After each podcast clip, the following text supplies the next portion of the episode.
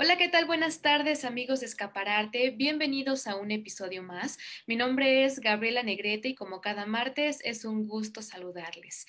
Muchas gracias por sintonizarnos a través de 1670 AM, a través del streaming en radio.anahuac.mx y a través de Facebook Live. Les recordamos que nos pueden encontrar en Facebook como Escapararte, en Instagram como Escapararte Oficial y en Spotify como Escapararte. Así que sin más preámbulos, cedo el micrófono a Vivi, quien hará la presentación de nuestro invitado del día de hoy. Muchas gracias, Gaby. Yo soy Vivi Esteves y un gusto saludar a todos como cada martes en nuestro programa. Y bueno, a continuación voy a presentar a nuestro invitado del día de hoy. Él es Raúl Irabien Contreras, director musical y vocal, así como actor y cantante. Él ha sido colaborador en diferentes campus del TEC de Monterrey, ocupando cargos como director de difusión cultural, coordinador de artes escénicas y director vocal de la compañía de teatro musical.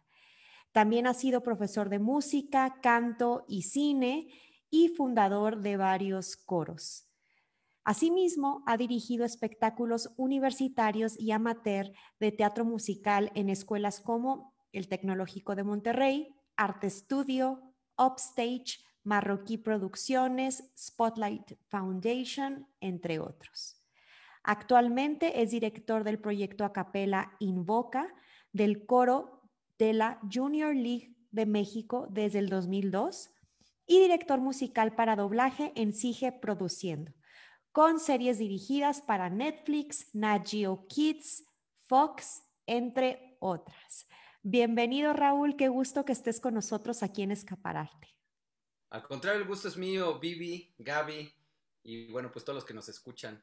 Muchas gracias por, por escuchar.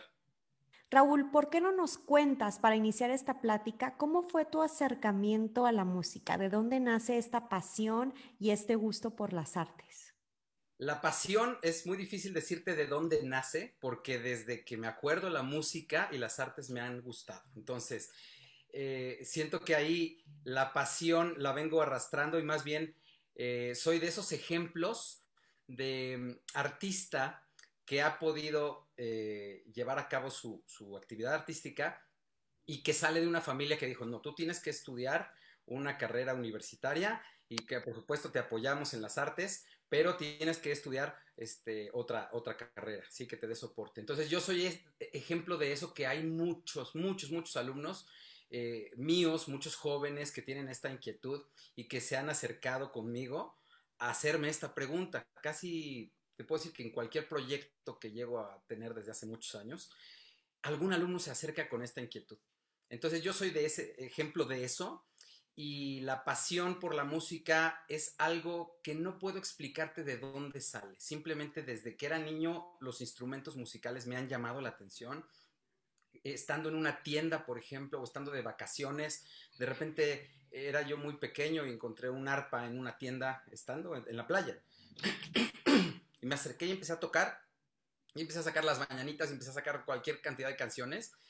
Y el dueño de la tienda se acercó con mis papás y les dijo, si se la lleva el niño, se la voy a dejar al 50%. Y mis papás dijeron, ¿qué vamos a hacer con un arpa, no? En el avión. Entonces, no, por supuesto que me fui sin el arpa, ¿no? Y siempre me apoyaron con clases, etcétera, etcétera, pero, pero es algo que, insisto, es difícil de explicar. Cuando uno tiene una vocación y cuando algo, alguien tiene un gusto por hacer algo desde niño, Em, simplemente es algo con lo que ya naces. Yo estoy convencido que alguien ya nace con ese gusto y con, con esa facilidad por hacer algo y a mí la música siempre me ha, siempre me ha llamado la atención. Y mi formación, como ahora te, contestando la pregunta, como ahora me, este, me explicaba yo hace un momento, eh, pues tengo una carrera profesional universitaria ajena a las artes, no porque las artes no sean una carrera profesional universitaria, sino que tengo otra carrera y tengo también un posgrado en administración y otras cosas que, he tenido que estudiar. Entonces, em, mi formación ha sido así, mi formación ha sido a la par. Em, tengo estudios en diferentes, en diferentes escuelas, en diferentes, con diferentes maestros. Estudié eh, un tiempo en el Conservatorio Nacional de Música. No soy egresado del conservatorio, pero estudié ahí. Eso me dio las bases. he estudiado en otras academias y sigo estudiando Yo el año pasado estudié dos diplomados que tienen que ver con la música, sigo tomando cursos, todos los días estoy estudiando, todos los días desde hace 33 años que estoy en la música y desde hace 22 años que soy director vocal de muchos proyectos para teatro, para doblaje, eh, para espectáculos. Siempre estoy estudiando, siempre me estoy preparando y eso creo que es fundamental. En el arte lo más importante es que sigas explorando, que sigas conociendo, que sigas aprendiendo de la técnica, de cualquiera que sea el arte y que sigas teniendo este contacto eh, con el proceso creativo y el proceso artístico. Eh, platicaba yo con unas personas ayer que me, preguntaban si, realmente el aplauso es el alimento del artista. Y yo lo que, lo que pienso y lo que les contestaba es, eh, bueno, el aplauso es el alimento del ego, lo cual el artista tiene que tener una cantidad de ego necesariamente, ¿sí? Sobre todo si vas a, a pararte en un escenario, como es mi caso en las artes escénicas, y mostrarte y mostrar tu trabajo a una audiencia, se necesita una, una seguridad y una confianza en sí mismo y una cierta cantidad de, ego, porque tú traes una propuesta nueva que la gente va a querer seguir. Pero eh, aún así, el ego también puede, en exceso, sabemos, pues eh, terminar con tu carrera, puede causarte muchos problemas y puede quitarte el foco de tu quehacer artístico, eh, del proceso de la catarsis que viene desde los griegos, ¿no? El, término, toda esta parte es lo más importante en un artista, pero sabemos que hoy en día pues hay de todo. Tenemos desde artistas eh, hasta productos, simplemente productos comerciales, ¿no? Entonces hay de todo. Oye, Raúl, entonces tu prioridad o tu pasión más grande es la música ¿Y cómo llegas entonces a combinarlo con el teatro musical? Sí, mi, principal pasión fue la música desde niño. El teatro lo conocí después.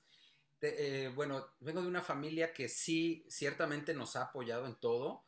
Y si bien mis papás, a ambos, eh, pues les ha gustado el, teatro, la música, las artes, la pintura, todo tipo de artes desde, desde siempre, pues no se dedican al arte Sí tengo en otras generaciones, pues hacia, arriba, algunos familiares que se han dedicado a, las artes eh, o a, cantar, pero no vengo de una familia así del núcleo familiar donde, donde haya yo respirado arte este, más que por el gusto, pero no por la vocación. Entonces, tengo dos hermanos más chicos y mi hermana del medio fue la primera que empezó con el teatro hace muchos años, desde muy chiquita empezó con el teatro, le empezó a gustar y ya llevaba ella una trayectoria en teatro importante cuando yo me acerqué al teatro, que esto ya tiene, yo creo que como 18 años que yo me acerqué al teatro, pero ella ya llevaba muchos años en teatro.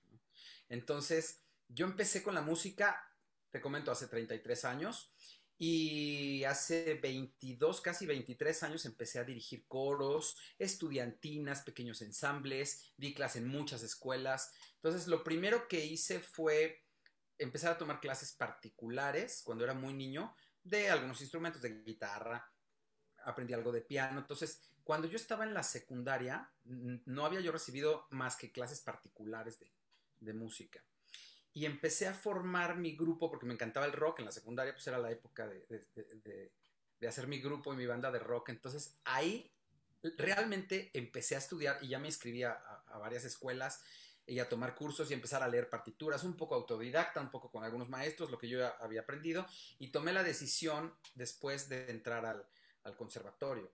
Y eso me dio, me dio muy buenas bases y de ahí he sido un convencido de estudiar a fondo eh, pues música, música, aunque no es mi primera carrera, pero sí es mi primera pasión. Por eso digo que yo soy un ejemplo para esas otras personas que no se han dedicado 100%, este, 100 a la música y que han estudiado otras cosas.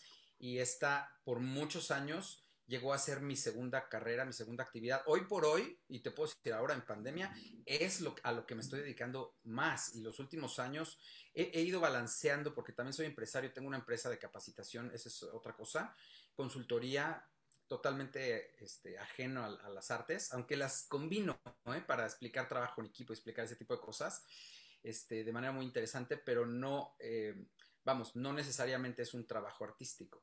Ahí es más bien un trabajo de consultoría que hago. y he podido combinar las dos. Entonces, en algunas etapas de mi vida he estado más en lo administrativo, en lo gerencial y otras veces en lo artístico y hace años que ya estoy más en lo artístico y ahorita prácticamente de tiempo completo estoy en la actividad artística y me encanta, me encanta, me apasiona y soy bendecido por poder hacer esta actividad. Sí, oye Raúl, entonces cuando tú entras al conservatorio, ¿por qué te especializas? ¿Por el canto o por algún instrumento? Eh, no, ya cuando entré al conservatorio, ya era mm, eh, demasiado tarde para el canto. Ya cuando entré al conservatorio ya era demasiado tarde para el canto. Eh, y, realmente empecé a estudiar piano en el conservatorio. Y la verdad es que el canto surgió después. A mí me gustaba la música, me gustaba mucho la música como tal, como, como tocar instrumentos. El canto, la pasión por el canto surgió después. Yo aprendí en el conservatorio y empecé con conjuntos corales y con este, pues un, montón de cosas que ahí vas aprendiendo, conoces gente, empiezas a, saber de armonía. Entonces ahí em, surge mi gusto por el canto y eh, posteriormente estuve trabajando con una gran directora que la quiero, la aprecio, es una, es una directora de orquesta mexicana, este, muy renombrada, que, que, fue mi maestra en aquel entonces. Yo era un chamaco, te voy a decir, de 17, 18 años, que apenas estaba sabiendo que, de, qué, de qué va la vida. Y ella me orientó en aquel, en aquel momento. Ella este, tiene hasta la fecha una academia de música. Ella se llama Lizzie Ceniceros. Y fue, fue en aquel momento quien, que, la persona que me inspiró a trabajar en la música, a dedicarse y me invitó a su academia de, música. Empecé yo a trabajar ahí. Empecé a formarme a la vez que empezaba a dar clase a niños pequeños. Entonces yo empecé ahí dando clase a niños pequeños de música, eh, eh, de coro, de estudiantinas, de concurso de himno nacional, eh, clase de música en el salón, de teoría, este, pequeños ensambles coros, etcétera, etcétera. Entonces yo empecé ahí y, poco a poco pues empecé a, desarrollarme formando eh, pues a, chavos ya un poco más grandes. Cuando yo entré al teatro musical, yo ya tenía varios años, como, como cinco años quizá, eh, dirigiendo otro tipo de coros, presentaciones en teatros, ya, este, ya tenía yo un grupo con otros maestros de música, teníamos un coro de maestros, yo llegué a dirigir ese coro de maestros, entonces yo tenía unos años en eso y cuando entré al teatro musical me encantó, me encantó la experiencia y, siento que a partir de ahí me enamoré y quise dirigir para teatro musical. Entonces me empecé a especializar en dirigir para teatro musical y empecé a dejar eh, los instrumentos porque llegó un momento en que yo en la preparatoria tocaba piano, guitarra, batería, bajo y todo, y entonces eh, lo he dejado, la verdad es que sigo con esas bases, pero lo he dejado y me, he enfocado y me he especializado más en el canto y en la dirección, en la dirección coral. Y, Qué interesante. para este tipo de espectáculos y para teatro musical. Hace como dos programas platicábamos justamente de estos caminos que encontramos, eh, pues ahora sí que en el proceso, ¿no? De pronto tú inicias estudiando algún instrumento o canto y terminas dirigiendo, pero es justamente porque te empiezas a nutrir de todo lo que te puede dar la música y es, y es maravilloso como las puertas que se nos abren cuando nos dedicamos al arte, ¿no? Y, el millón de posibilidades que tenemos de seguir haciendo música, pero desde, desde otro lugar. Entonces, es, es maravilloso, la verdad. Yo creo que nos pasa a muchos.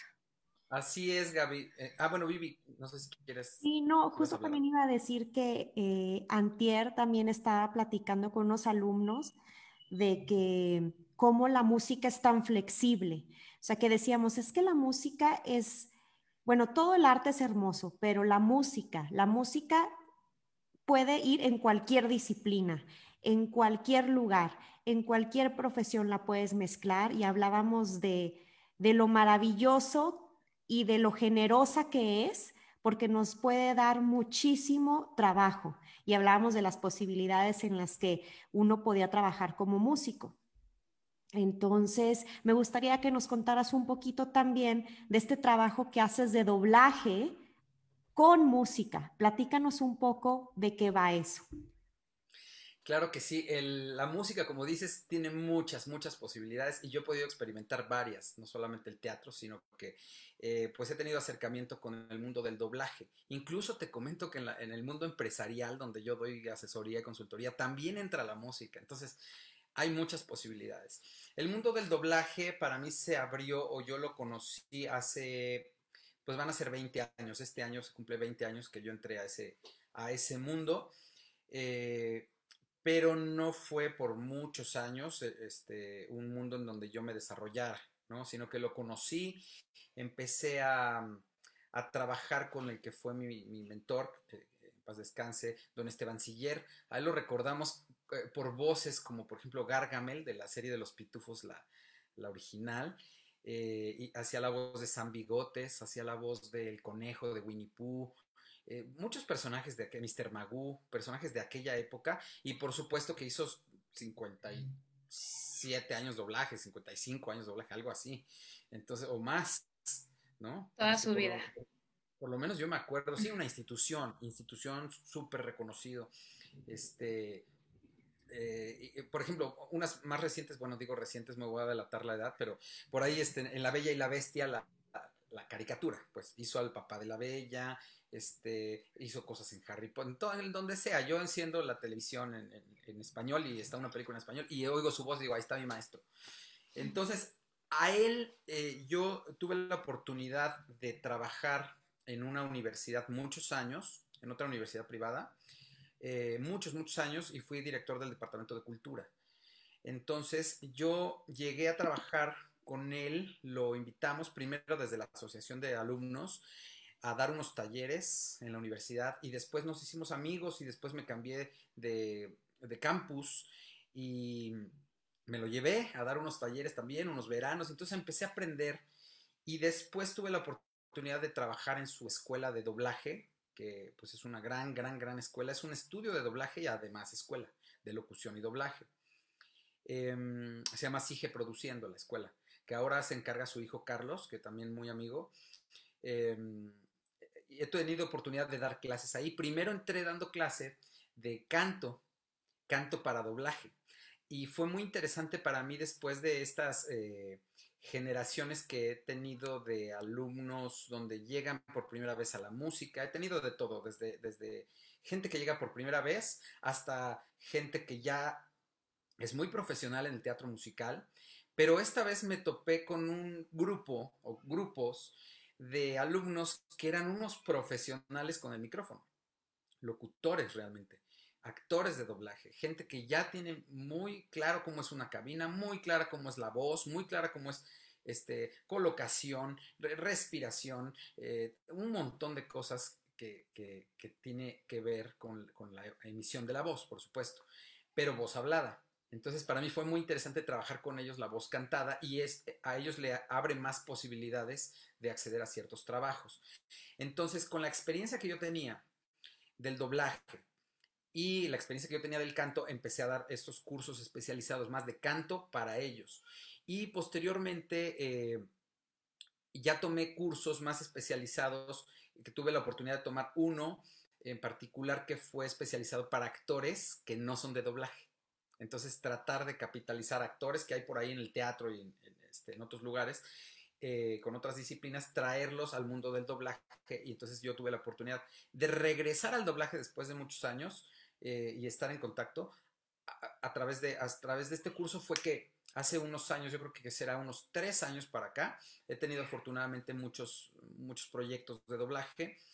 Eh, entonces es más reciente para mí el trabajar dirigiendo doblaje, tengo como tres años apenas, pero en la parte musical. Entonces, todo lo que son openings, eh, canciones en las caricaturas, muchos proyectos para, este, pues para Netflix, para Nat Geo Kids, para Fox, este, que he podido dirigir para este, películas o caricaturas, principalmente caricaturas, es lo que más me ha tocado ahorita, o algunos openings de, series.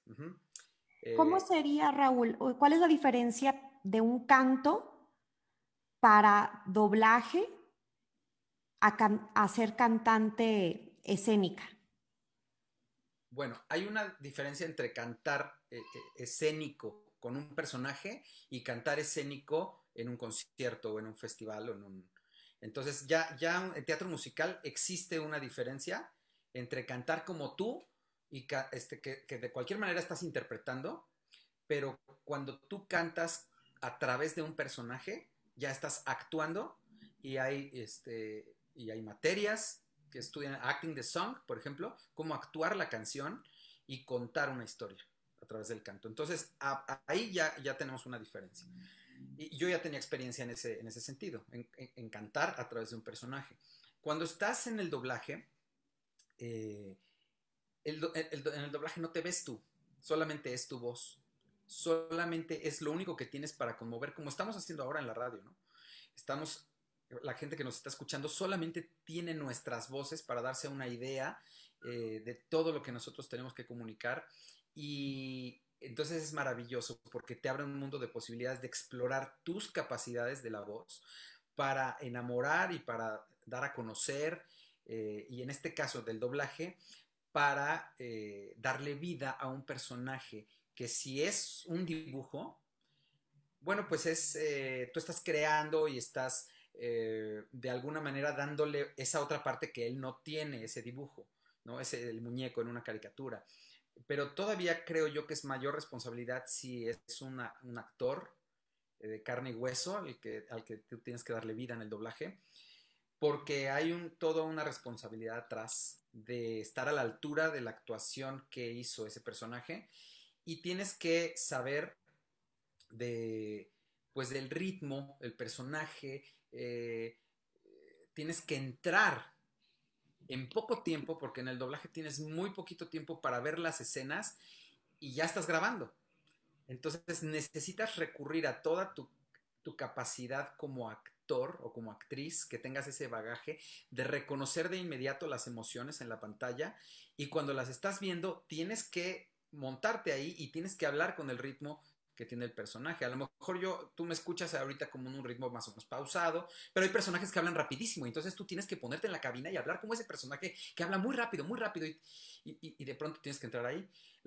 una de las últimas veces que hice, que hice doblaje yo como actor, no como director, sino como actor, hice un personaje de una ballena pasaba un barco y ¡pum! le pegaban la cabeza y sale la ballena y ¡ay! ¿Por qué me golpeaste mi cabeza? ¿Ves? Entonces, eso eh, es un ritmo mucho más lento, todo en cetáceo, ¿no? En cetáceo. Súper lento. Y tienes que entrar a ese ritmo y tienes que, que ser como, un, como verte en el espejo y decir, yo tengo que ponerle y darle vida a eso. Ahora, en la parte cantada, eh, creo que quizá está más en mi área de confort, obviamente. Yo no soy director de doblaje hablado, doblaje de escenas hablado, no es mi área de especialidad. Y en el canto puede ser que esté yo más en mi área de confort porque muchas veces quedan con la, quedan con la música. O sea, muchas veces yo tengo que hacer que, lo que estás cantando vaya quedando con, con la música más que con la pantalla. Pero, ojo, hay veces que no y siempre tengo que estar preocupado cuando hay lip sync. Hay proyectos que he dirigido donde no hay lip sync, por ejemplo en el opening de una caricatura donde salen muchas cosas, pero no hay un personaje que esté haciendo el lip sync. Ahí pues la tengo fácil porque es, si es un área, yo he grabado muchos discos y he grabado en estudio muchas, muchas cosas, muchos proyectos y, y está más cerca de lo que de lo que toda la vida de lo que toda la vida he hecho. Pero ahora con el doblaje, pues tengo que ver cuando tengo un lip sync que realmente vaya habiendo sincronía en la canción y con personaje. Entonces ya le vas sumando grados de, dificultad, que tenga la potencia, que tenga la calidad vocal. Eh, en fin, he tenido que grabar también cosas que están corales en caricaturas. Ha sido muy interesante. Por ejemplo, hay una, hay una algún capítulo en Netflix este, de una caricatura que que eran tres personajes y se trataba de cómo entre ellos hacían un coro. Entonces hacían las eh, tres caricaturas, pero hacían a tres voces. Entonces fue muy, muy interesante hacer eso, ¿eh? De verdad. Es que sí es un reto. Sí. Es un reto porque aparte, ahorita en la pandemia que experimentamos muchos grabar la voz aparte y luego el video, Dios, o sea, es una cosa complicadísima, o sea, el desfase es inminente, o sea, a veces aunque tú tengas súper clara eh, la partitura, ¿no? Y en qué parte entras y en qué parte y cuánto dura la nota, etcétera, híjole, machar eso con el audio y el video ha estado súper complicado. Sí, sí. sí Qué padre hacer eh, un coro de caricaturas cuando todos tienen una parte, una voz caricaturesca, ¿no? Porque las caricaturas no hablan así, hablan así, o como el personaje. Entonces, y además estar cantando con esa voz de caricatura o del personaje que te tocó, y aparte, con tu armonía y que las voces suenen lindo. O sea, tiene su chiste, pero se me hace increíble poder armar un coro de puras caricaturas. Bueno, para mí fue una gran experiencia, padrísimo. La verdad es que me he divertido mucho, me ha dado, además afortunadamente me ha dado trabajo, sigue habiendo trabajo de doblaje, es una gran industria. Mucha gente, yo no sé por qué, mucha gente ataca el doblaje, mucha gente desde el punto de vista pues te hablan desde un privilegio, ¿no? Desde el punto de vista del privilegio, mucha gente dice, ah, el doblaje es horrible, el doblaje, yo prefiero ver las series este, en el idioma original. Y estamos cegándonos a una industria que, para empezar, en México es número uno en el mundo. No hay otra industria como, como la mexicana para el doblaje. En, en, segundo lugar, toda la gente que no tiene acceso a entender o a ver cosas, contenidos en un idioma original.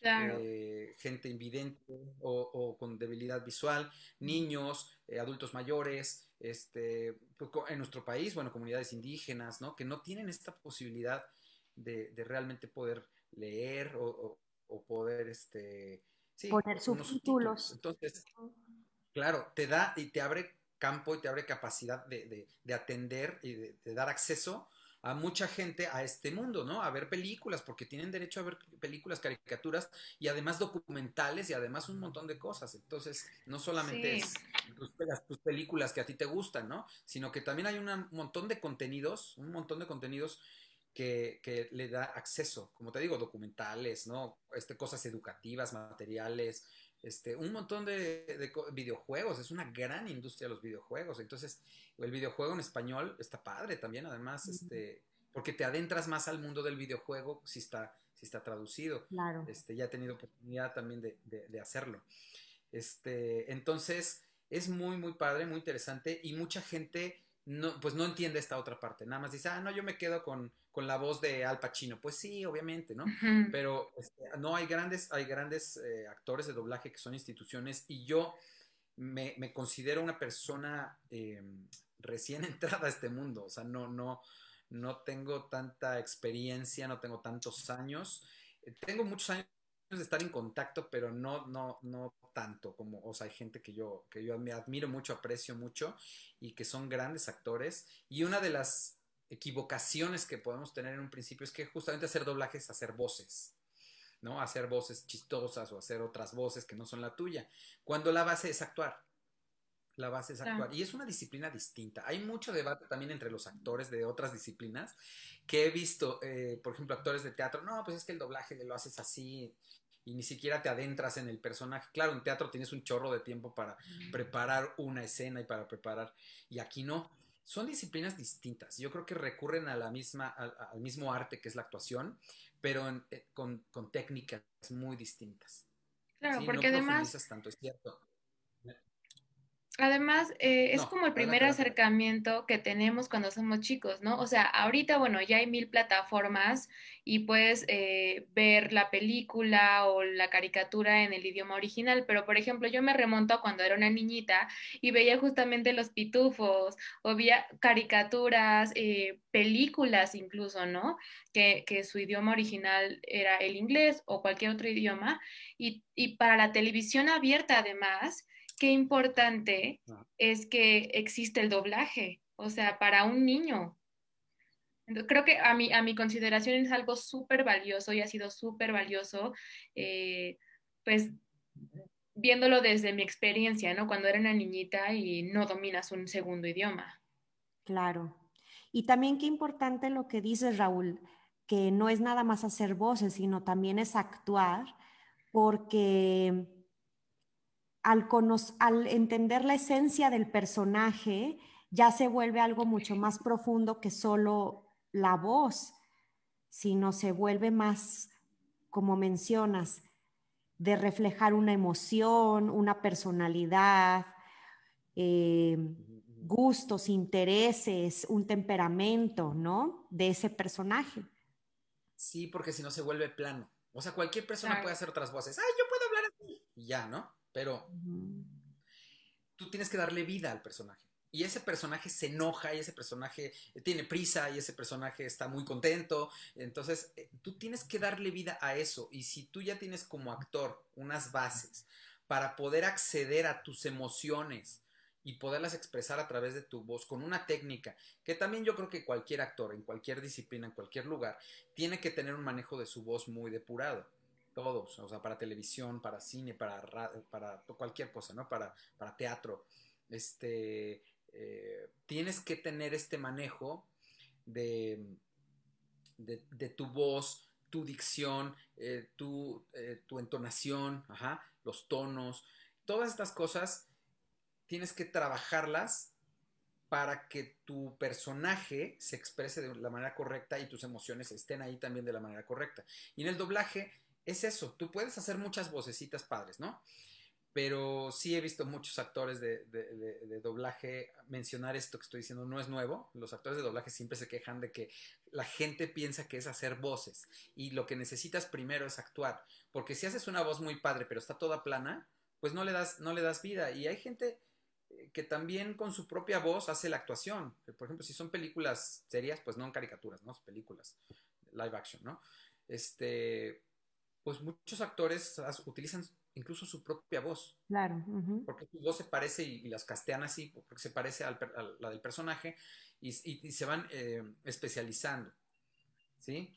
por ejemplo, don, Esteban Siller, que fue mi maestro, pues hacía mucha voz este, pues de abuelitos, ¿no? Por ejemplo, el, abuelo en, me acuerdo ahorita de la película esta de Juego de Gemelas, el abuelo es él, este, o sea, muchos abuelos, ¿no? Mucho Santa Claus, mucho la voz de Dios, lo utilizaban para la voz de Dios en, cuando se necesitaba, este, y, entonces así hay, hay varios actores que ya tienen como su, o por ejemplo, algunos que se, que se casan con algún, con algún actor, entonces, este, eh, Don Esteban Siller eh, doblaba mucho a Jim Hackman, por ejemplo. Entonces, daban nueva película de Jim ah. Hackman este, y ahora, pues, se la daban a él, ¿no? Porque ya la gente lo va conociendo y muchos actores han... Tú, ves películas de Sylvester Stallone y tienen casi la misma voz en muchas películas, ¿no?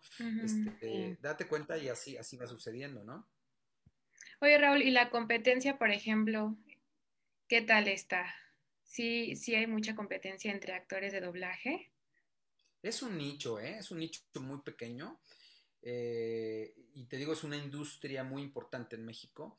Y es como en cualquier trabajo, un director tiene a la, gente a la que recurre, que ya ha trabajado, y es más fácil que un director le llame a gente que conoce y a gente, pues, como de, no quiero decir de su equipo, pero sí ya vas ubicando.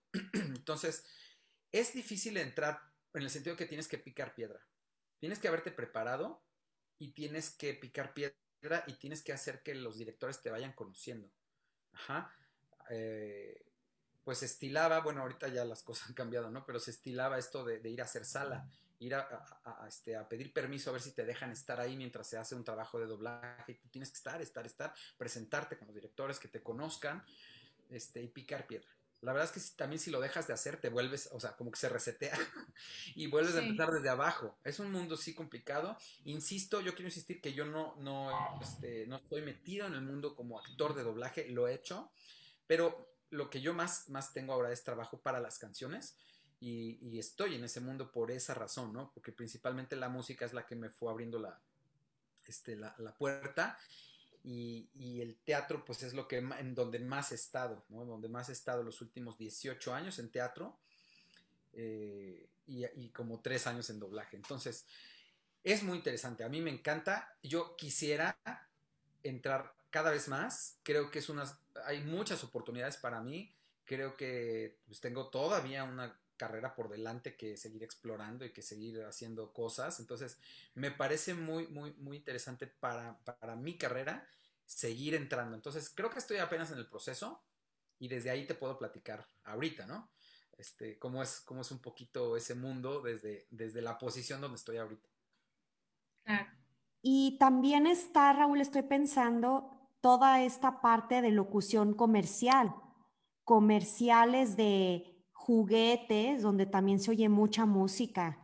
Eh, no sé, la en la nueva Barbie de Mattel, yo, yo veo que todo es musical o incluso comerciales de productos de limpieza, de cocina, utilizan jingles.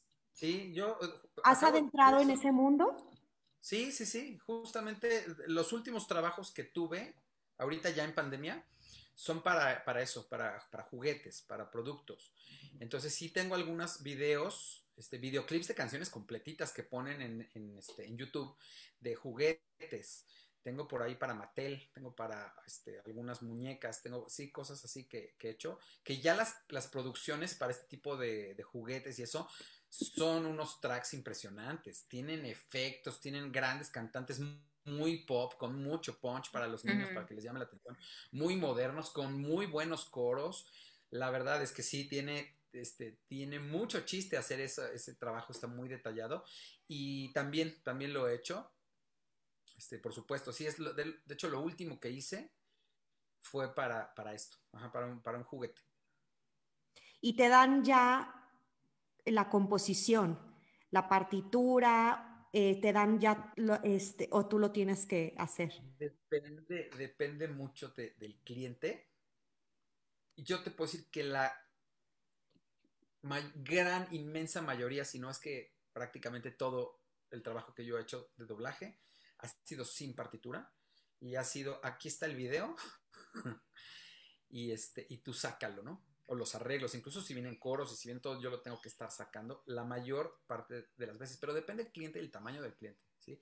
Sí me ha tocado también que me entreguen las partituras como debe de ser y yo digo, ah, gracias, este, pero sí, afortunadamente, pues tengo, tengo esa, eh, pues ya esa capacidad después de tantos años de sacar los coros de oído, ¿no? Y de, poder escuchar una canción y, y poderle montar los coros, este, yo los trabajo evidentemente. Entonces, dependiendo del cliente, hay clientes que sí te entregan la partitura, hay clientes que no te entregan la partitura, y conforme más grande sea el, cliente, digo, yo tengo aspiraciones todavía de trabajar con clientes mucho más importantes que hacen cosas bien padres con música y con caricaturas, pero que no he llegado ahí, ¿no? Ojalá yo pueda entrar a, esas grandes ligas en algún momento, ahí voy, espero que sí. Este, pero pues ahí vamos. Este, a mí todo el trabajo que he hecho me encanta. Eh, y, ha sido muy divertido, muy, muy divertida la experiencia. Ay, seguro sí. Oye, Raúl, pues ya llegamos al final del programa, pero no nos gustaría irnos sin que nos dieras un consejo o que les dieras un consejo a todos los radioescuchas y a toda la audiencia que se quiere dedicar a esto de la música, del teatro, incluso de, de doblaje. ¿Qué les dirías? Bueno, si me, si me permites, a mí me gustaría decir dos cosas. La primera, el consejo para la gente que está, eh, pues con esta disyuntiva de estudio arte, o sea, me enfoco en eso, que, o sea, apuesto todo, o tengo mi carrera profesional y después ya con ese colchón me dedico a las artes. Entonces, yo creo que, y lo comento porque a mí le digo que tiro por viaje, me lo preguntan los chavos. Se acercan conmigo, maestro, ¿qué hago? Es que ya tengo que, ya voy a pasar a la universidad y ya voy a acabar la prepa y yo quiero estudiar danza y mis papás este, me dicen, entonces es bien difícil. Lo único que yo quiero decir es, yo no puedo tener la responsabilidad de dar un consejo de ese tamaño, porque todo depende de tu plan de vida y todo depende de tu propósito. Hay que tener un propósito. Entonces, ¿cómo es tu plan de vida? ¿Cómo está alineado? Y ahí es donde tú puedes empezar a, discernir, porque puede ser un muy mal consejo o muy buen consejo dependiendo quién lo recibe. Entonces, yo soy de, aquellos que tuvieron que estudiar su carrera universitaria, la estudié y me encantó, y después estudié el, posgrado, y si tengo oportunidad de estudiar el doctorado, lo voy a estudiar. O sea, me, me encanta mi carrera no artística, me encanta. También trabajo en, este, con ello, y yo creo que una de las cosas que sí quiero decir es que no tienes que renunciar a una para dedicarte a la otra. Creo firmemente que se pueden hacer las dos cosas. Y a la gente que va a estudiar arte, adelante con todo. O sea, no quiero decir que no. Se puede vivir de las artes, se puede vivir y, este, y muy bien. si te enfocas y si estudias y si te preparas y si te sabes mover, como en cualquier carrera. Entonces, mi consejo sería, si tú estás en esta disyuntiva, eh, pregúntate realmente cuál es tu plan de vida. Si, eres bailarina, pues a lo mejor no puedes esperar tantos años porque tienes una, vida, una fecha de caducidad para tu cuerpo. Este, y a lo mejor no puedes esperarte a estudiar una ingeniería primero y después, ¿sí me explico? Eh, pero, pero yo creo que se pueden hacer las dos. No está peleado. Yo soy, yo, yo agradezco la forma en la que yo me conduje, eh, las cosas que yo estudié, los trabajos que he tenido, me han servido y cuando se ha acabado ahora en pandemia el trabajo, tengo otras cosas que puedo hacer. Eso por un lado. Este, entonces, yo diría, hazle caso, obedece pues a, tu, instinto y a tu plan de vida y, platica, porque si tú tienes la oportunidad de que te apoyen con una carrera profesional, yo diría no la desperdicies. No la desperdicies, aprovechala, porque eres tan joven que, tienes el mundo por delante y la vida por delante. Entonces, si tienes la oportunidad, yo en tu, en tu lugar lo haría, aprovecharía y tendría dos carreras, ¿por qué no? ¿Ok? Ese sería mi consejo. Pero pues es, tiene mucho riesgo, tiene mucha responsabilidad un consejo así. Depende de quién lo escuche. Y la otra cosa que quiero compartir es eh, tratar de enamorar a los jóvenes que nos escuchan de las artes. E, en mi caso del canto, pero de cualquiera de las artes si tú no haces nada artístico, si no tienes ninguna disciplina, ninguna cosa afín, todo el mundo le gusta escuchar música, por ejemplo, ¿no? O ver películas, eso creo que es muy universal. Pero si tú no has tenido un acercamiento, te invito a que lo hagas. El arte es para mí un proceso mágico, mágico totalmente, y los quiero dejar ya nada más con, este, con esta reflexión. Imagínate un autor de una obra, de una, de una canción, que murió hace muchísimos años, pero dejó un papelito. Y en ese papelito está escrita su música. Entonces alguien después de muchos años encuentra ese papelito y lo lee y lo ve y lo, traduce en, música. Y entonces empiezas tú a meterte a la partitura. Decía Chelividake que cada cabeza de cada nota en la partitura es un universo. Entonces tú ves por qué está esa nota ahí, por qué dura lo que dura, por qué está colocada esta armonía ahí, y empiezas a meterte a la obra. Cuando tú haces que la obra este, entre en tu organismo y la empiezas a sentir, y luego tienes un proceso como intérprete de sacar de tu ser esa obra, cantando o tocando un instrumento o bailando como tú quieras, pero en mi caso, por ejemplo, cantando. Empiezo a cantar la canción y esa canción viaja a través de golpes de moléculas del aire, que eso es lo que hace, se traduce en una frecuencia que tú como público escuchas y al momento de escucharla, eso, eso llega a tu, a tu cerebro que decodificas como, como una frecuencia, como acordes, como música. Y si eso va cargado de emoción tuya, el que te escucha, aunque sea por la emoción, gracias a, un sentimiento que tú le estás poniendo a ese movimiento de, de moléculas del aire, que es lo que estás haciendo con el canto. Entonces es pasar desde un autor hasta un público. Es algo mágico, es pasar una estafeta invisible de algo que, que realmente te conmueve y te emociona. Entonces, no dejen pasar la oportunidad de un proceso creativo en donde quieran, la pintura, el canto, el teatro, la música, el cine como espectadores. Y eso sería todo. Apéguense, apéguense mucho al, arte, porque en estos momentos de pandemia es una, es una gran, este, ¿cómo puedo decir? Una guarida, ¿no? Para, para subsistir día con día. Sí, totalmente de acuerdo. Y trascender, ¿no? Como dices, que, que el arte que realizas queda plasmado, impreso. El teatro no, pero bueno, quizá a través de, de la dramaturgia sí, y, es un poco trascender en este mundo un, legado, una semillita, ¿no? Así es. Sí, definitivamente. A mí, a mí me encanta pensar en eso. Cuando yo le digo a mis alumnos cómo es el proceso, ahorita pues no me puedo meter a todo eso, pero el proceso, el proceso del audio, cuando tú te digo que pones a, mover moléculas y cómo eso se transduce en un micrófono este, en diferentes tipos de energía, ¿sí? Lo vas haciendo este, electromagnética y luego voltaje, y luego entra una consola y se vuelve unos y ceros, y luego vuelve a ser energía eléctrica, y luego llega una bocina y la bocina pone en movimiento el aire otra vez. O sea, o luego lo grabas en un disco. ¿Cómo va pasando eso por tantos medios y aún así la emoción va, va trascendiendo? Eso es lo que a mí me, me impresiona mucho, ¿ok?